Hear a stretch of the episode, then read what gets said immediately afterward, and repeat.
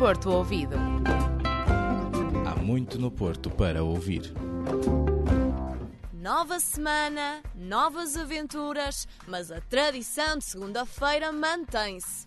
Isso mesmo, é dia de Porto Ouvido. Eu sou a Sara Pires e vou guiar-te por mais um capítulo recheado dos mais belos sons da Invicta. De bola nos pés e olhos na baliza, a primeira entrada de hoje em campo é da equipa de futsal da Faculdade de Letras.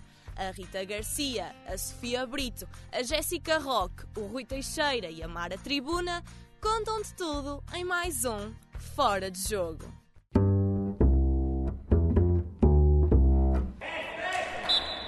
Equipas de 5 jogadores em campo. Jogos de 40 minutos. Foi criado em 1934 por Juan Carlos Gravier no Uruguai e foi a modalidade desportiva que deu o título de campeão da Europa a Portugal em 2018. Sabes de que desporto estamos a falar? Futsal, isso mesmo. É no Campeonato Académico do Porto, em futsal, que conhecemos o José Oliveira. Tem 22 anos e terminou a licenciatura em História em setembro. Conheceu o desporto aos 9 anos e quanto ao que o levou a experimentar o futsal. Eu descobri o futsal aos 9 anos, um convite de um vizinho meu, um, que era o treinador na altura na equipa, a equipa era o Gondomar Futsal, e um, sim, foi aí que comecei a dar os primeiros passos. Já pratico futsal há cerca de 13 anos. Faz parte da equipa de futsal da Faculdade de Letras desde 2014 e explica como conheceu os campeonatos académicos do Porto. Quando vim para a FLUP, conhecia já o treinador na altura. Ele, ele já também tinha acabado o, curso dele e estava a treinar a equipa e pediu-me para ir fazer os treinos de captação, que é normalmente todos os anos há sempre captações para ver o pessoal que se fica, que não fica. E um, lembro-me em setembro que vim e depois dessa altura, foi em 2014, e nessa altura fiquei sempre. Com as aulas e as atividades extracurriculares, nem sempre há disponibilidade para treinar. José, como é que funcionam os treinos? Treinamos aqui uma vez por semana e um, os jogos variam bastante no CDUP e no IPP, uh, no São João, no campus. E treinamos sempre consoante, por exemplo, se tivermos um jogo uma quinta ou uma sexta-feira, costumamos treinar uma segunda para dar tempo para descansar. E os jogos? As competições depende, depende de semestre para semestre. O primeiro semestre é a primeira fase dos campeonatos académicos, ou seja, se as duas primeiras equipas ficarem primeiro no grupo, passam à fase seguinte. Nós tivemos a infelicidade deste, deste ano, não conseguimos passar, ficámos em terceiro, participando então este ano no, na segunda divisão dos campeonatos académicos. E um, depois desta segunda divisão ainda temos mais a taça que estamos a trabalhar para ver se conseguimos fazer uma boa prestação. O bom ambiente entre a equipa é sempre essencial para que tudo dê resultado. José conta que existe uma regra imperativa na equipa da FLUP. O ambiente entre colegas e treinador é, é incrível, é 5 estrelas. Mesmo que se não fosse, não, não estavam aqui. A primeira regra para estar aqui é termos uma boa relação, uma boa camaradagem. E é o apito final. A bola está fora de campo, as sapatilhas guardadas e as balizas arrumadas. E tu? Tu estás fora de jogo. Palácio de Cristal, um clássico. Hoje, o pavilhão Rosa Mota, mas são os jardins que o rodeiam que guardam as histórias mais doces. A Joana Lima, a Rita Duarte, a Margarida Magalhães e a Inês Diniz levam-te num delicioso passeio no Antigamente Aqui.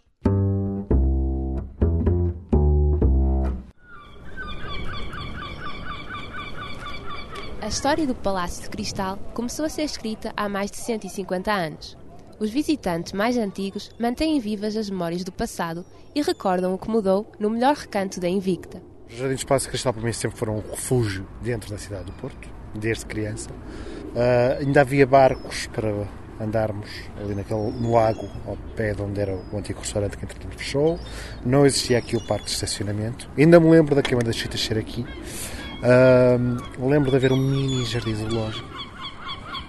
Barcos, festas e até um jardim zoológico davam vida ao maior espaço verde da cidade.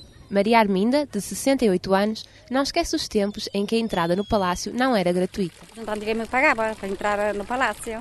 Pagava, sabia variedades aqui, havia o parque das crianças aqui, um parque grande, um parque que faz meio brincar, havia um parque melhor que agora, que é para crianças pequeninas não dá. Na infância de Maria Arminda havia tudo, mas a história dos jardins do Palácio de Cristal remonta ao final do século XIX. Senhoras elegantes e homens de chapéu passeavam pelo parque, como conta a bibliotecária Maria João Sampaio. Este jardim é um jardim centenário, era o principal jardim da cidade no passado, o passeio público para onde as pessoas vinham, vinham passear. Uh, temos aqui em frente à Avenida das Tílias, que era uma, uma espécie de, no final do século passado, início deste século, uma espécie de passarela onde as senhoras e os senhores elegantes vinham mostrar-se. A burguesia tinha como plano de fundo o Palácio de Cristal, palco de diversos teatros e exposições internacionais.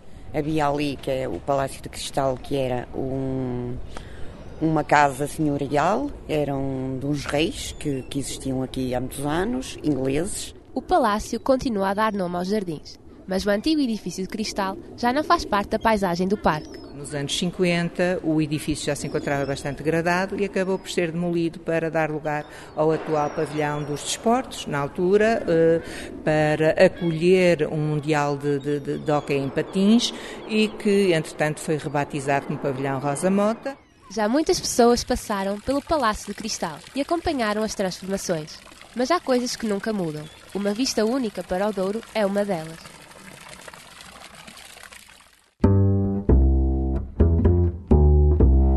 A 8 de março celebramos as mulheres.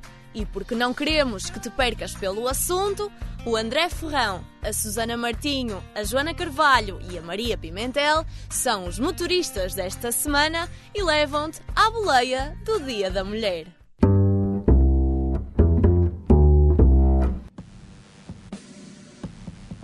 O Dia Internacional da Mulher celebra as lutas femininas para conquistar o direito de voto e melhores condições de vida e de trabalho.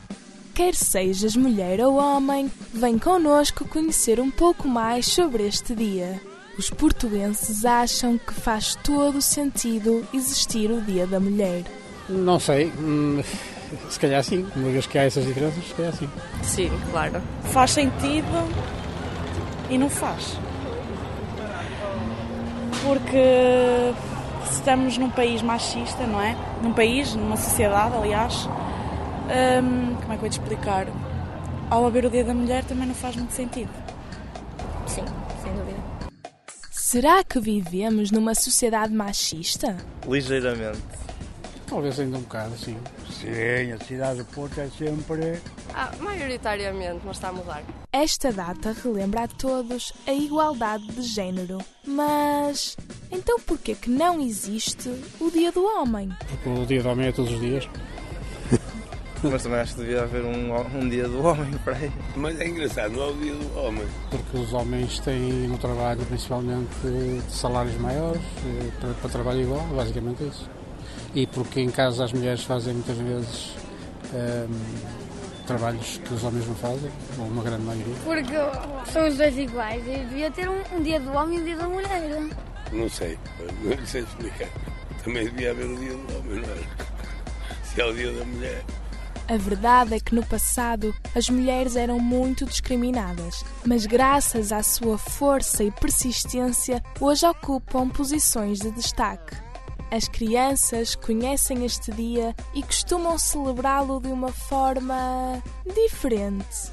A minha mãe costuma ir à caminhada com a minha, com a minha irmã e depois vamos, vamos jantar. Os mais pequeninos deixam uma mensagem muito especial a todas as mulheres do mundo. Força, mulher!